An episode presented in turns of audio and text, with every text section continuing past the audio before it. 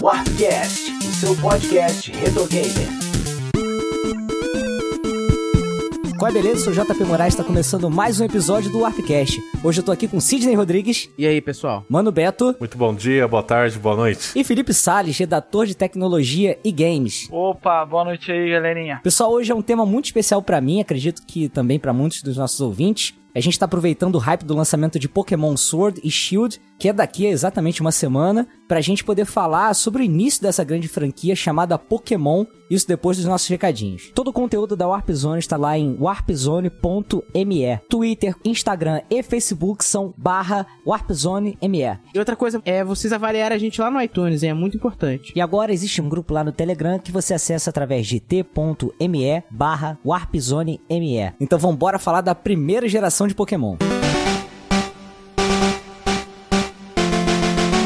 Galera, sem exagero nenhum, assim, eu acho que eu posso dizer que o Brasil só teve dois grandes fenômenos de anime, né? Acho que foi Cavaleiros do Zodíaco e Pokémon. Porque assim, eu adoro Dragon Ball, Naruto, Bleach, mas eu acho que assim, nada chegou aos pés do que esses dois fizeram em termos de audiência e licenciamento de produtos. Não sei se vocês têm a mesma visão que eu, assim. Ah, eu tenho sim. Eu acredito que a gente até teve é, outros desenhos japoneses no passado, mas eles nem eram apresentados para nós como os desenhos japoneses ou anime. E a gente só teve essa concepção, esse entendimento de animação japonesa a partir de Cavaleiros do Zodíaco. Agora, esse bom que você está citando, de fato, foi com Pokémon e com o Cavaleiros do Zodíaco aqui no Brasil, sim. Mas assim, entre o, o Cavaleiros e o, o Pokémon, a gente teve Yu Hakusho, Samurai Wars, Sailor Moon, isso aqui. Mas nada disso fez tanto sucesso, vendeu tanto boneco, produto, camisa, brinquedo, quanto esses dois, né? Mas assim, na época do Pokémon, a gente teve muita coisa, né, cara? Assim, as coisas que mais impactaram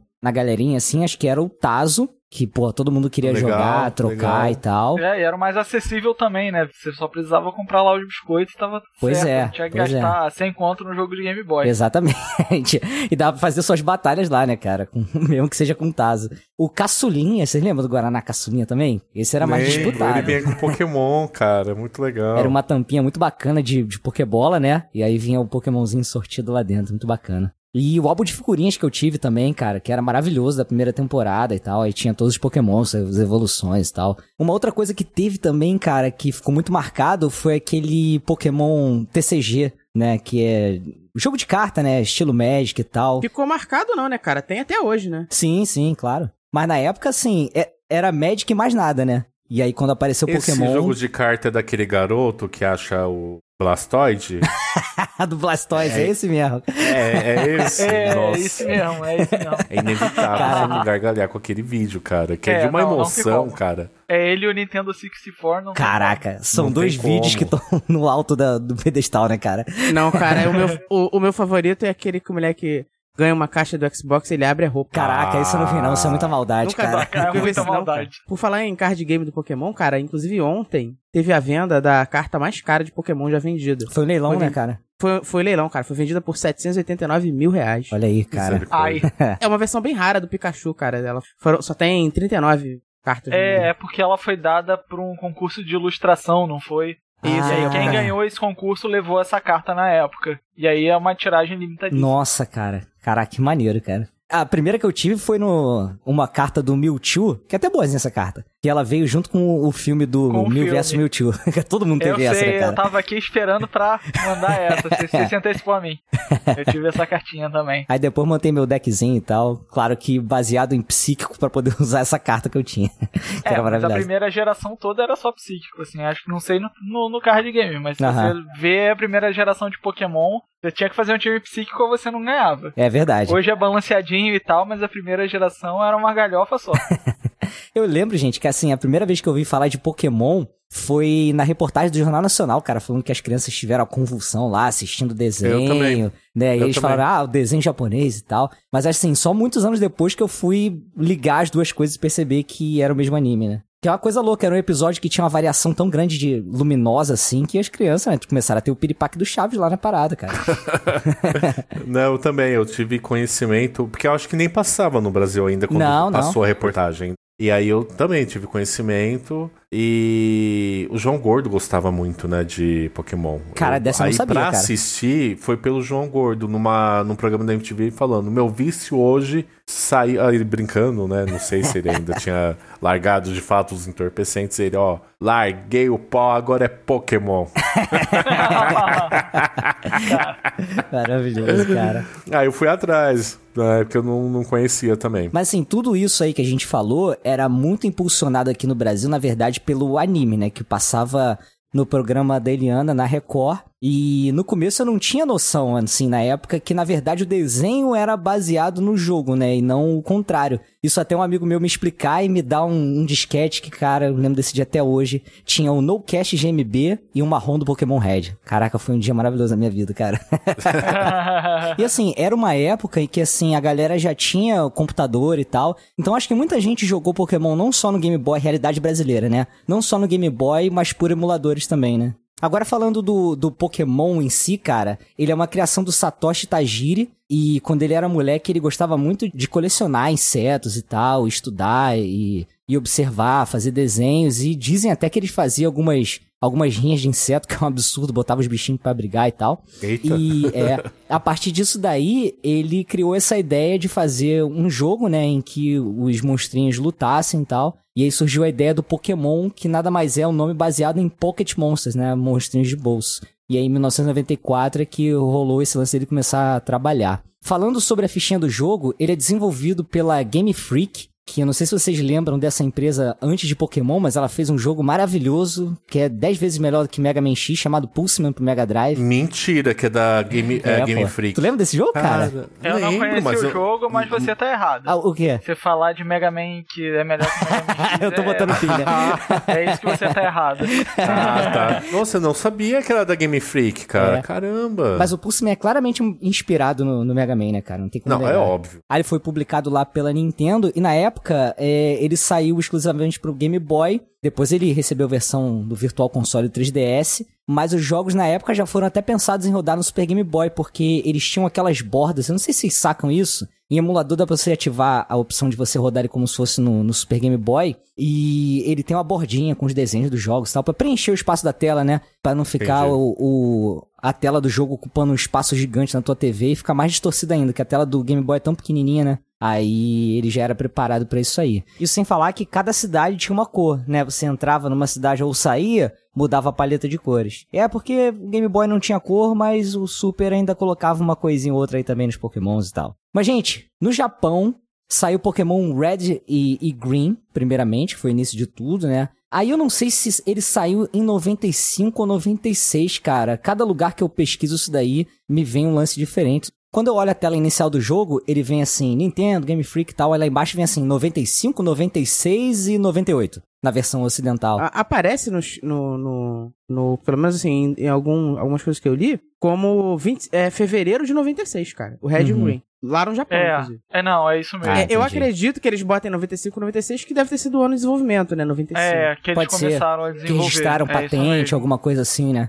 Aí de É, repente precisa. É Deve verdade. ter registra- registrado a marca e tal. Aham. Aí o Pokémon Green e Red foram as duas primeiras versões que foram feitas, né? Lançadas juntas em fevereiro de 96. E logo depois, em outubro do mesmo ano, saiu o Pokémon Blue também no Japão. Que eu acredito que tenha acontecido uma correção ou outra, mas eu acho que a coisa mais importante é que mudaram diversos sprites dessas duas versões originais. E posteriormente saiu no, nos Estados Unidos também, em setembro de 98, a versão Pokémon Red e Blue, só que já usando os sprites novos criados para Blue japonesa. E depois o Pokémon Yellow saiu em setembro de 98 no Japão e nos Estados Unidos em outubro de 99. Então, Ele segue muito mais a história do anime, né, com algumas adaptações, com sprites novos mais parecidos ainda com o traço do desenho animado, né? E, é- e é aí, cara, que a Game Freak vira basicamente uma empresa pra fazer jogo de Pokémon, né? É. É, eles, já, eles já tinham feito o Pulseman, eles tinham feito aquele Marioshi, que é um, um puzzlezinho do, do Game Boy. Eles tinham tentado algumas outras coisas, mas de- desde então, cara, eles vêm só fazendo Pokémon.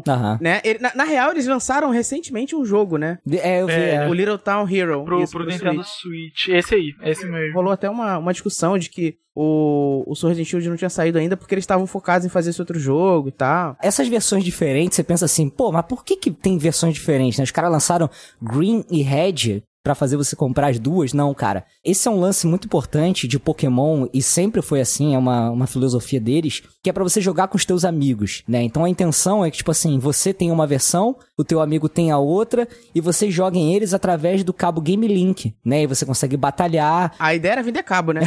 Pô, mas o cabo é relativamente barato, né?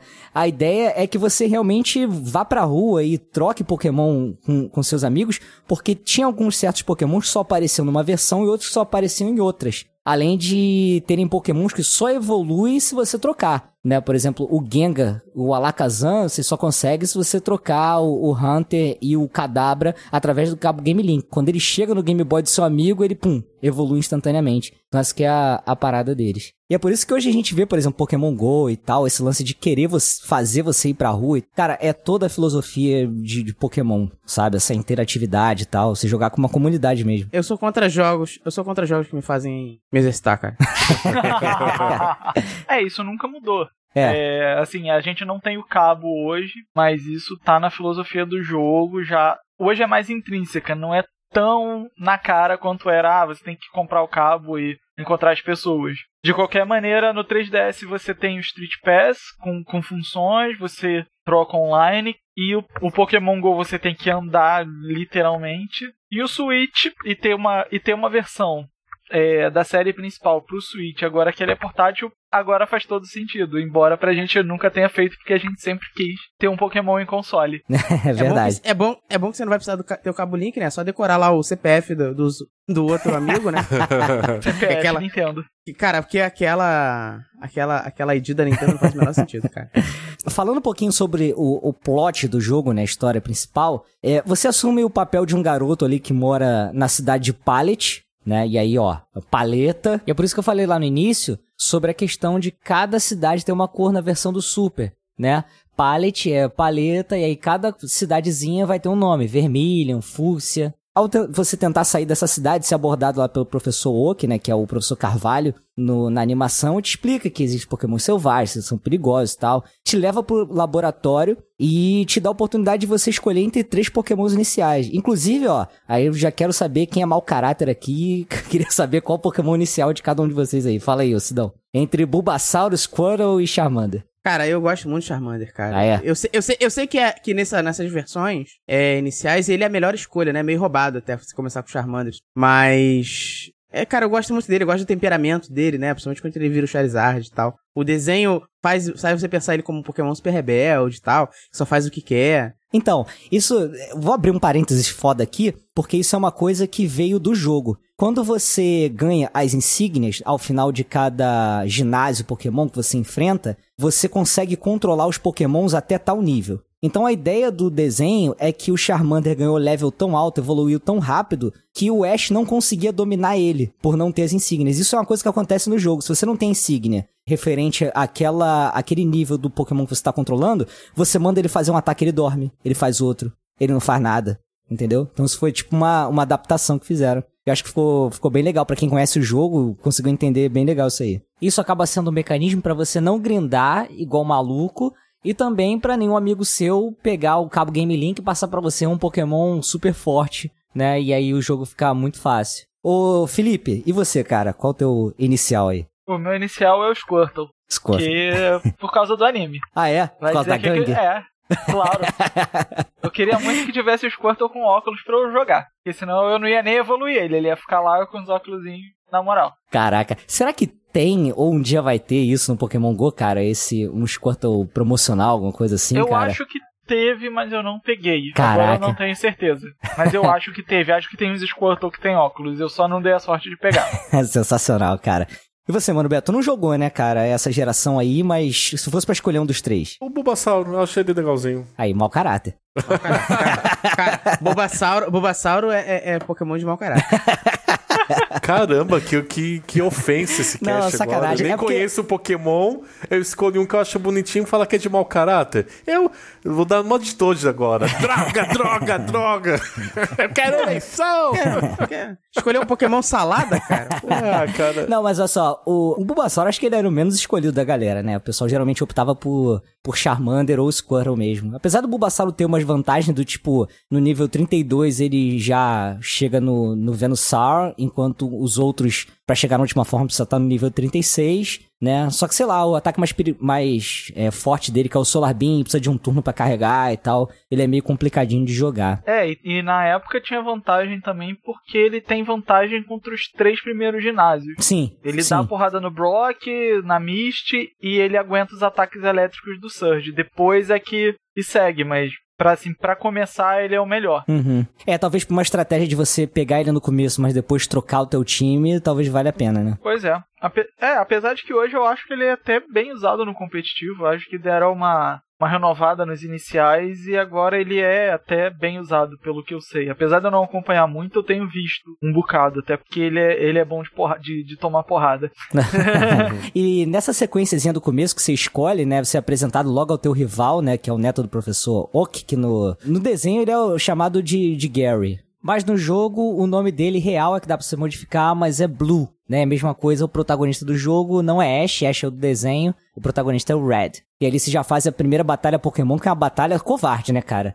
Porque você pega um Pokémon e ele escolhe aquele que justamente vai ter vantagem contra o teu. Então já é a primeira chance de você tomar uma porrada logo no começo. Apesar de que, assim, no começo eles não têm os golpes especiais de cada tipo e tal, então você ainda tem bastante chance, né? É, Mas... e essa luta é tipo briga de nerd. Eles ficam lá se estapeando e quem cai primeiro perde. é, cara. Aí é você fica mesmo. torcendo pro computador ficar mandando grow ou lear É. pra você dar mais porrada e ganhar. Porque só vem com. Um vem com teco, o outro vem com scratch só, né? Que são uns ataques É, bem é básicos, isso assim, normais. É, mas assim, nesse mundo, cara, você tem basicamente duas missões, né, principais ali. Que é completar a tua Pokédex, né, que é uma espécie de enciclopédia ali com informações dos pokémons que vai sendo preenchida conforme você vê e captura, e vencer a liga, né. Acho que o jogo considera que você zerou quando você vence a liga Pokémon, né, e depois você continua teu objetivo de capturar os monstrinhos ali. Mas é, dentro do jogo existem outras histórias também acontecendo, né? Tipo, a- os planos lá de dominação da, da equipe Rocket, que é até bem explorado isso daí. Que ele é liderada, a equipe Rocket é liderada lá pelo Giovanni, e spoiler, ele é o último líder de ginásio que você enfrenta, lá na, na segunda cidadezinha, né, Veridian. E além de capturar, né, os pokémons lendários, né, que tem lá o Articuno, os Zapdos, Moltres, que são três aves lá, uma de cada elemento. E eu acho que uma das partes mais interessantes da história de Pokémon, desse iniciozinho, é o lance do Mewtwo, né, que ele é fruto lá de um experimento e tal. E aí você tem oportunidade lá em Cinnabar de acompanhar uns diários, né. É um lance bem de, de ficção científica. Não sei se o Felipe lembra dessa partezinha. Lembro, lembro. Até porque virou, é o tema do filme, né? Tem aquela versão Sim, maravilhosa do Mewtwo de armadura. Caraca, Que é o, fantástico. o, o filme é o Pokémon 2000, não é isso? Não, o, o 2000 é o do Lugia. Não, é o, é o 2000 primeiro. É. É o primeiro. É. É, é porque, cara, a gente tava ali na virada de 99 pra 2000, a gente tava. Tava no auge da- da- do clone da ovelha Dolly, né, cara? Então, uma parada que envolvesse clonagem, porra, tava bombando, então fazia todo sentido, né? Verdade, Tu quer dizer que o é Mewtwo é, uma- verdade, é um tipo de ovelha voadora psíquica? Não, cara, ele é um clone do Mil, cara. Ele é um clone, mas ele é um clone um pouco modificado, né? Você vê que até a aparência dele é, é um pouco diferente e tal. No próprio desenho, eles abordam um Mewtwo que, que fala, né? Diferente do Mew, que só faz o barulhinho dele e tal. Botaram genes lá do, do Miau, né? que o Meow só fala no desenho mesmo, né, cara? No, no jogo não, não tem nada a ver. Não, na real o Mewtwo ele não falava não, ele se comunicava por telepatia. Ah, é verdade, cara, é verdade. É, sim. É, tipo, ele era tão evoluído psiquicamente que ele, que ele falava dentro da cabeça da- das pessoas, né? Muito É, foda isso isso. Rapaz, X-Men total. Mas ficou muito marcado porque, assim, você chega na ilha lá de Cinnabar, que é. Quando você já rodou praticamente o mapa inteiro, e você entra numa mansão laboratório lá que tá todo destruído, e aí você vai lendo os diários, vai vendo que, ah, um, um Pokémon chamado Mil foi encontrado na, na Guiana, se não me engano, e aí foi feito experimentos e tal, clonagem, e dá a entender que esse Pokémon escapou dali, destruiu tudo, e você só vai encontrar ele no final, dentro de uma caverna lá em Cerulean, depois que você vence a Liga Pokémon, aí você pode entrar nela e capturar. Né, que é, o- é o Pokémon selvagem mais. É, com level mais alto do jogo, né? Ele vem level 70. E até uma boa oportunidade de você usar a Master Ball, né? Que antes disso é, é meio furado até. É, a não sei que você quisesse tretar, você caía na porrada com ele sem salvar e depois usava o Master Ball. Porque É, se você perdesse ele, você ia ter que começar o jogo de novo. É até uma coisa boa, assim, do Pokémon, né? Um roubo que a gente pode fazer, que é antes de você encontrar um, um Pokémon lendário, qualquer coisa assim, você pode salvar antes e você tem a oportunidade de tentar diversas vezes, né? Porque se você derrotar ou é, o, o Mewtwo ou perder pra ele, ele desaparece e já era. Acabou, perdeu a vez. A não ser que você desse sorte com aquele bug lá da ilha sem navar. Qual bug, cara? O do, Missi, o do Missino, pô. Ah, sim, eu sabia puxar o Missigno através do, do Game Shark, cara, mas. Não, eu, eu, eu já eu cheguei a fazer o processo e, tipo, antes de você pegar. Você não, não é certo que venha o Missino. Aham. Ele pega qualquer Pokémon aleatório. Então pode vir um Mil, por exemplo. Pode vir um Missigno, pode vir um Mewtwo, pode vir qualquer um. Pode vir qualquer um de 151. Pelo menos era o que eu lembro na época. E aí você ficava lá, ficava horas lá, que era um trechinho de, de costa, né? Que você tá lá com surf antes de. Aí você fica lá, andando pra cima e pra baixo e pegando os Pokémon selvagem, aleatório. o Minsigno, ele era uma, um bug do jogo, né? E aí ele vinha com uma imagem de Pokémon toda distorcida e ao invés de vir o nome, Missing e NO de, de número, né? De number. É. E aí o pessoal começou a chamar ele de Missigno e poderia, como o Felipe falou, vir qualquer Pokémon. Era a oportunidade de pegar, por exemplo, o Mil, que era um Pokémon que não aparecia no jogo. Né? Ele era um Pokémon distribuído em evento, ou se você conseguisse através de bug ou Game Shark ou qualquer outra, outro meio desse. Até porque os eventos só tinham no Japão e nos Estados Unidos na época. Pois é, Ou você cara. era rico e ia pros Estados Unidos pegar o. Na época do mil, tem que lembrar disso, era, tinha que ser na época. Você não podia ir em qualquer momento e pegar lá. Aham, Tinha que ser quando exatamente. tivesse o evento. Aham. Ou era no Game Shark mesmo. Caraca. Eu lembro quando eu jogava, cara, era a forma de pegar, cara. Porque no, no Cast GMB, ele tinha lá a opção de você colocar o Game Shark e tal. E aí eu pegava esses pokémons que não tinha na minha versão. Eu tentava jogar direitinho, cara, sem roubar. Então eu... Caralho, você é um cheater safado. Não, cara, eu tentava, eu juro pra você, o, o NoCast GMB ele tinha duas vantagens. O Game Shark, então eu conseguia é, buscar pokémons que não tinha na versão que eu tava jogando, que eu jogava a Red, e também de botar o Mil, né? E a outra vantagem é que você conseguia colocar duas telas do jogo rodando em simultâneo ali da mesma ROM. Então eu trocava comigo mesmo pra poder evoluir os pokémons ou trocar os iniciais e conseguir ficar com os três e tal. Então eu conseguia jogar bem completinho. Se não me engano, foi nessa época que eu completei a Pokédex e aí tem até um prédiozinho em... Como é que é aquela cidade do cassino? É Celadon, né? Que aí você É. ganha um certificadozinho e tal. É só isso, cara. Eu esperava alguma coisa bem foda e o cara só te entrega um papel dizendo parabéns, você é um mestre Década de Pokémon. 90 era isso. Década de 90 era você não fez mais do que sua obrigação. Pior que é, né, cara? um puta trabalho de pegar os 151 pra nada. Mas, assim, até dentro do jogo tinha um- umas é, mudanças, assim, de gameplay. Porque o jogo, ele é até um RPG de turno, até bem tradicional, né? Em que você escolhe o que, que o teu personagem vai fazer em cada rodada. Na verdade, personagem não, né? Porque o teu personagem, ele não tem nível, ele não toma dano nem nada. O que você controla são os pokémons, né? A cada turno, cada golpe que você usa, e gasta um, um PP, né? Que é a quantidade de golpes que você pode usar. Ele é até bem tradicional, assim. Tem algumas mudanças, cara, que, por exemplo, na zona do Safari, é um lugar que você meio que joga isca, aí joga Pokébola. E eu acho até ele muito parecido com o Pokémon GO, vocês não acham, não? O estilo de captura. Porque você tem que jogar um item pro, pro personagem, pro Pokémon lá começar a gostar de você e tal. Então ele fica com raiva, você joga pedra e tal. E tu vai nessa tentando capturar, né? Era chato demais. Eu odiava. A galera achava uma onda, eu achava um porre. Eu achava um porre também, cara. Você tinha um tempo pra estar lá dentro, né? E a missão principal é pegar lá a dentadura de ouro do cara lá, né? Mas é, era muito chato. Mas ali, cara, infelizmente tinha alguns que só apareciam ali, né? Se não me engano, o Execute era, era só lá, é, Kangaskhan, Taurus, esses pokémons assim. Era o que tornava a coisa chata também, porque se você queria pegar o bicho, você tinha que ficar lá, que nem um trouxa. Pois é. Mas assim, eu gostando ou não, eu, eu tenho que dar o braço a torcer, porque assim, os caras tentaram fazer uma mudança de gameplay ali no meio do jogo, né? Eu acho que é bacana, tirar do, do sistema que já tava pronto ali e tal, os caras quererem inovar, acho que tem seu mérito. Apesar de ser um pouquinho chato, mas também é porque era bem difícil, né? Então, você não tinha tanto controle quanto na luta de botar o Pokémon pra dormir e tal, colocar um status. O Pokémon, é, ele tem o lance da evolução também, né? E aí muda o, o, o sprite dele, muda os atributos, mas tem muita gente que prefere parar a evolução, que você tem essa opção, né? E aí você aprende os golpes mais cedo e tal. E aí tem o lance de quando todos os Pokémon são derrotados, você perde metade do teu dinheiro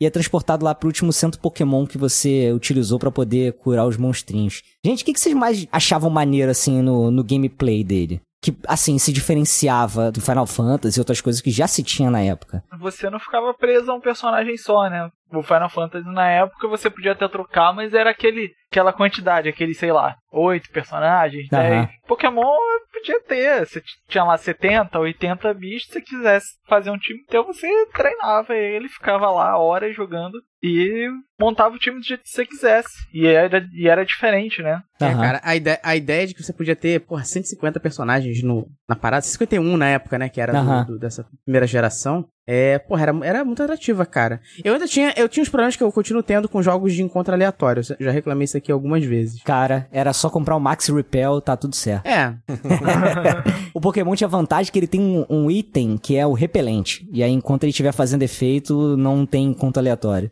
Mas, assim, era um inferno nas cavernas, cara. Tenho trauma de Zubat até hoje. É o Pokémon que eu mais odeio na vida, cara. É, e lembra que no lançamento de Pokémon GO era só o que aparecia na rua também, né? Nossa, cara, Sim. que inferno, cara. Assim, era realmente uma reprodução fiel da primeira geração de Pokémon.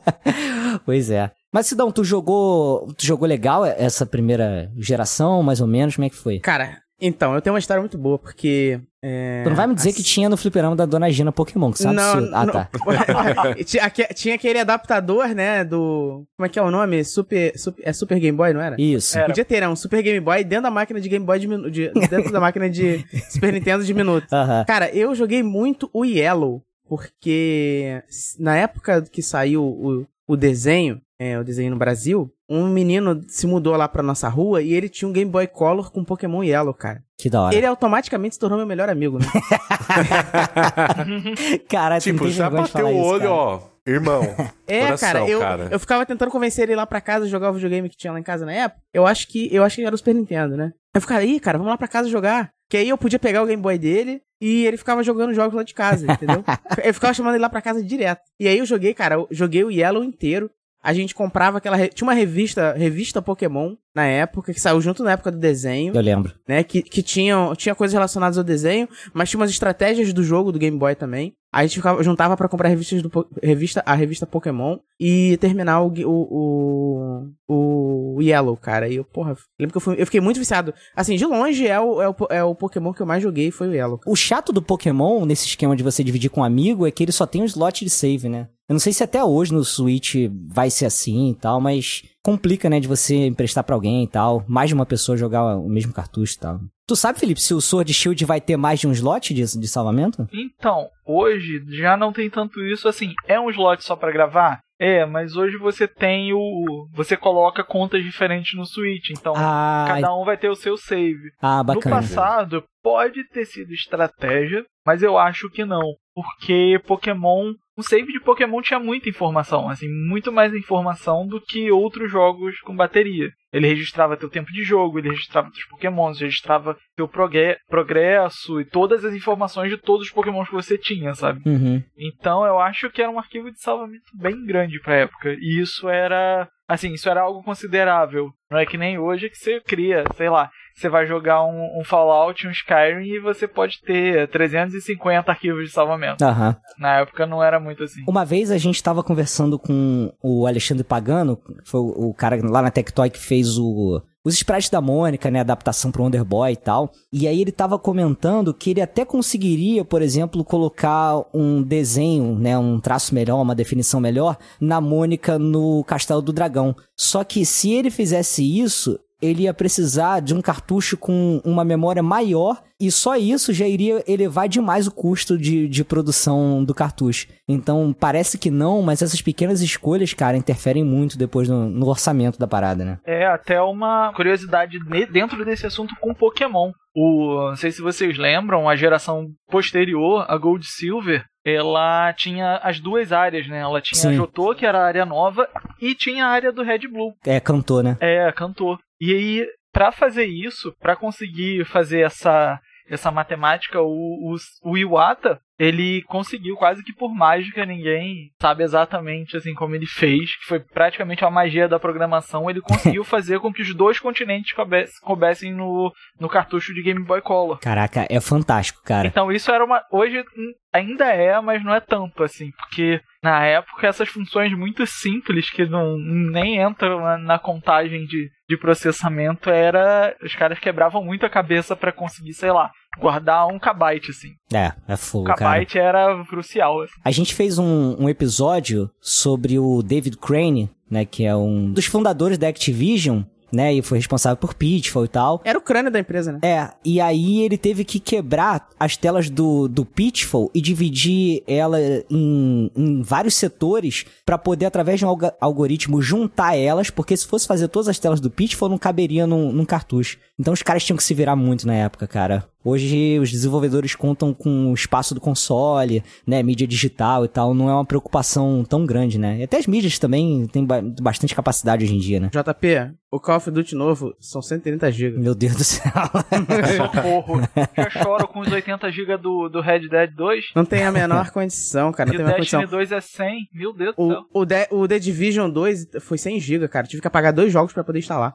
E Isso que é com disco, cara. Era mais fácil tu não, não jogar o The Division 2, né? Ah, não. Sacanagem. O Sidão falou um pouco sobre Pokémon Yellow, cara, e o fato dele ser feito depois do anime tem umas coisas curiosas. O, o Pikachu, ele não gosta de estar de tá dentro da Pokébola, né? Então tem um spritezinho do Pikachu andando junto com você o tempo todo. Você pode virar pra ele e apertar o, o botão A e aí mostra como é que tá o humor dele através de uma telinha e tal. Ele faz umas ações, é, é- é bem bacaninha. Ele muda bastante dinâmica, né, cara? Porque, diferente dos outros jogos, você não pode escolher o Pokémon inicial, né? Obrigatoriamente é o Pikachu. É, ele, ele, repli- ele acaba replicando o que, o que tem no desenho, né? Que quando você chega lá só tem o Pikachu agora. o Ash acorda, chega atrasado, né, no dia da distribuição lá, e aí dão, o, o professor Carvalho dá um Pikachu pra ele, que é o que tinha. Eu entendo total o, o Ash, cara, porque eu chegaria atrasado fácil, eu ia dormir mais fácil. Não, o problema é que o professor Carvalho não dá um Pikachu, né? Ele dá um Pikachu problemático, né? Era o É. que tinha, né, cara?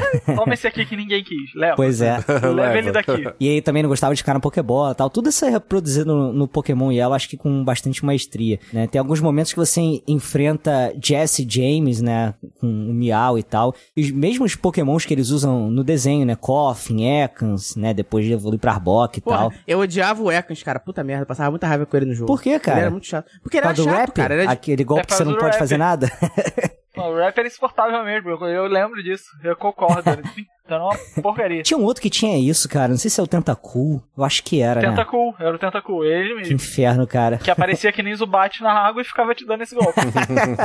Acho que era por isso que eu odiava tanto ele, cara. Um trecho de 10 minutos levava uma hora pra você passar por causa dos Tentacool. Mas e aí, gente, vocês, na hora de montar o time, vocês copiavam o time do Ash ou vocês tinham uma certa criatividade, cara? Eu falo que meu time era ridículo, cara. Era o Pidgeotto, era tudo que o Ash usava, Butterfree, o meu time tinha também. Eu tentava copiar, mas tem essa curiosidade legal, assim. O Pokémon inicial era obrigatoriamente Pikachu, mas no Yellow você podia pegar os outros três. Ah, isso era muito legal, né, cara? Ele é o único jogo que você podia ter o o time com Charmander, Bulbasaur e Squirtle, sem problema. Uhum. Mas eu fazia, bem parecido. Até porque eu gostava dos Pokémon do time do Ash. Eu também. Mas eu botava o Snorlax, que ficou parecido com o time dele no Gold Silver. Pois é, pois é. Também Snorlax insuportável, né, cara? HP até quase infinito, aquela porcaria. E é outro Pokémon também que aparece duas vezes, né? Tem dois deles pra você capturar, não é isso? Ou é um só tapando a estrada? Não, eu acho que são dois. São dois, né? Aí você tem que ter a Pokéflauta pra acordar ele e tal. Inclusive, o Pokémon, ele tem muito disso, né, cara? De te travar em algum lugar por falta de determinada, determinado elemento. Você, por exemplo, não consegue passar em tal lugar se você não tiver o HM lá, que é é, o cut. Se é pra você cortar o arbusto,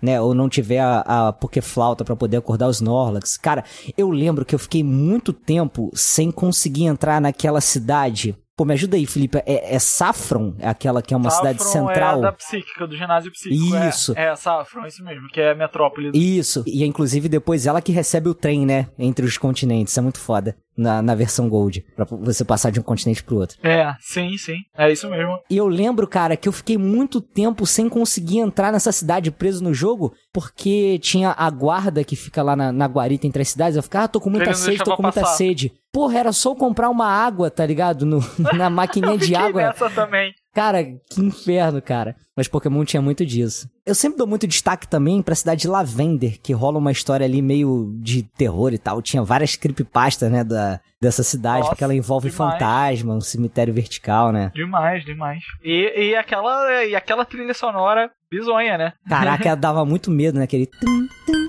tum. Caraca, eu acho muito maneiro, cara. Até hoje, assim, eu acho é, é, essa trilha sonora um dá um pouco de medinho, assim. Não sei explicar o que, que é, cara. Meio bizarro e tal. Mas eu queria também falar um pouquinho aqui nesse episódio sobre o Pokémon Stadium, né? Que eu, eu acho que ele é, é, é algo bastante importante, assim, porque ele levou Pokémon até para quem não tinha um Game Boy e tinha um Nintendo 64. Né? Ele foi produzido lá pela HAL Laboratory e saiu em 99 no Japão e em 2000 nos Estados Unidos. Chegou a jogar ele, Felipe, na época? Eu tive os dois, cara, na época. Porra, que foda, eu cara. Eu não tinha muito jogo de 64, não. Acho que eu tinha 5, 6 jogos, mas uh -huh. dois deles eram Pokémon Stadium. Errado não tá, cara. Não, e na época meu pai jogava também, ele, ele era louco. A gente tinha dois, dois daquele Transfer Pack, que eu acho que eu tô até me antecipando aqui, que era Não, o, foda. o aparelho que você plugava no controle, botava o teu jogo do Game Boy e botava teus Pokémon do Game Boy pra brigar. Era fantástico, cara.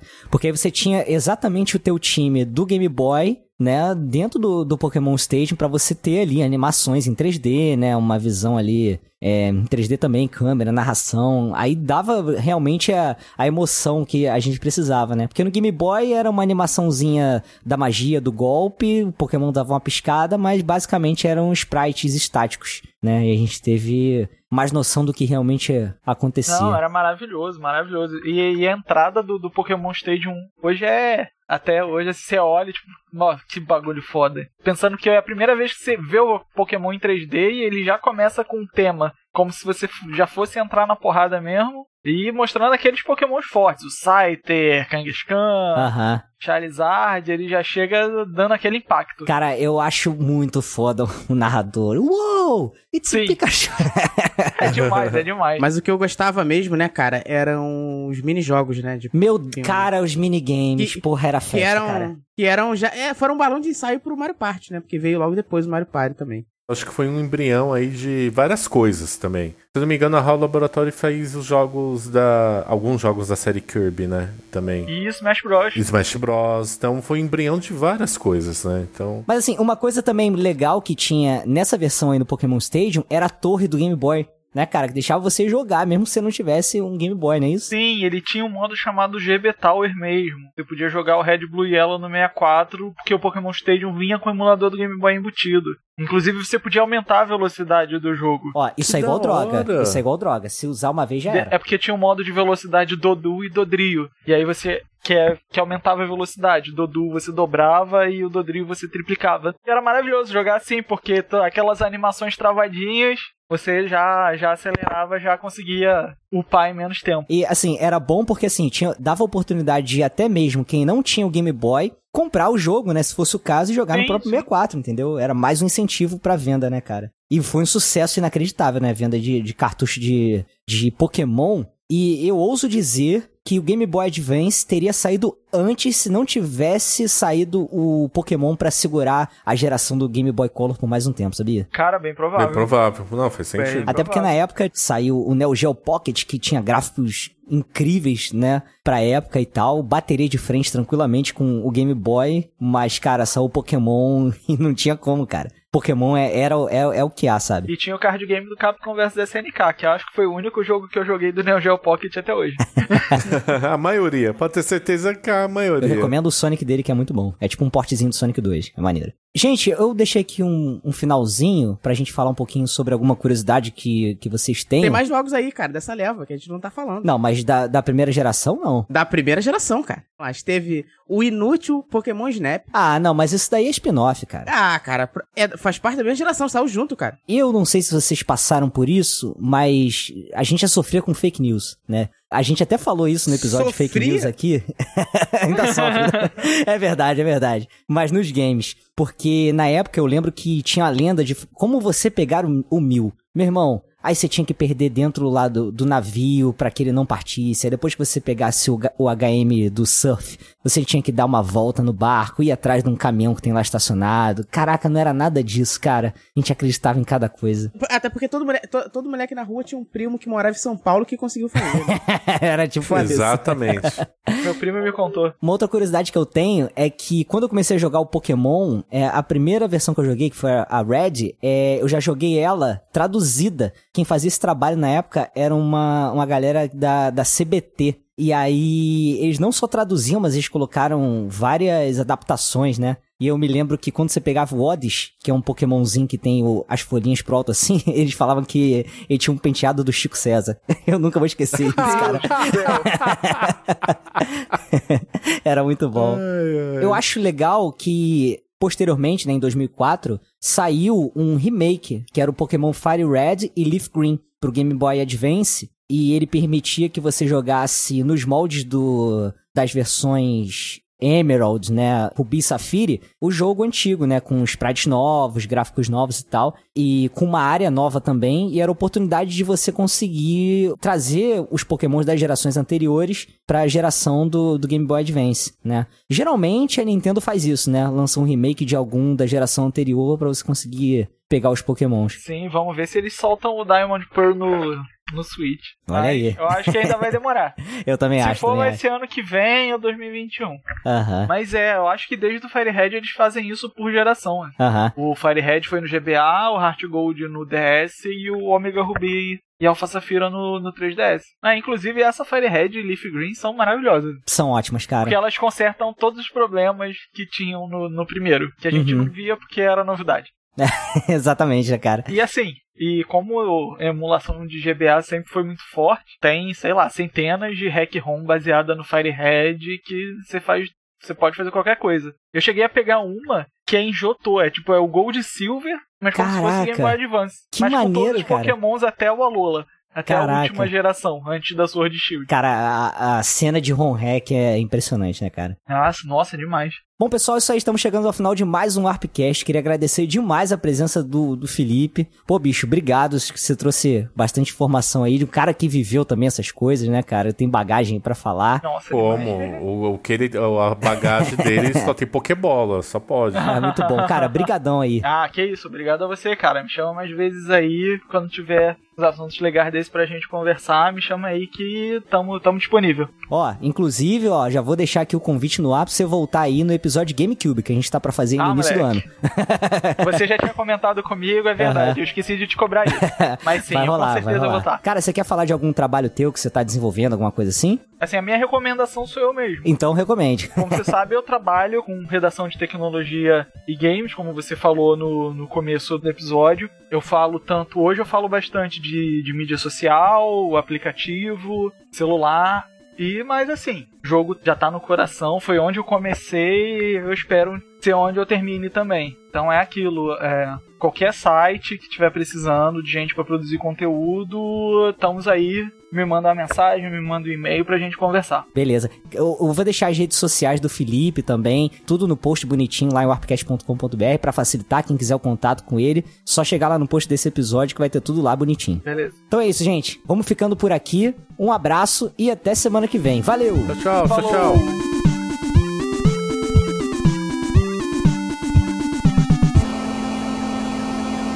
Este podcast foi editado por JP Moraes.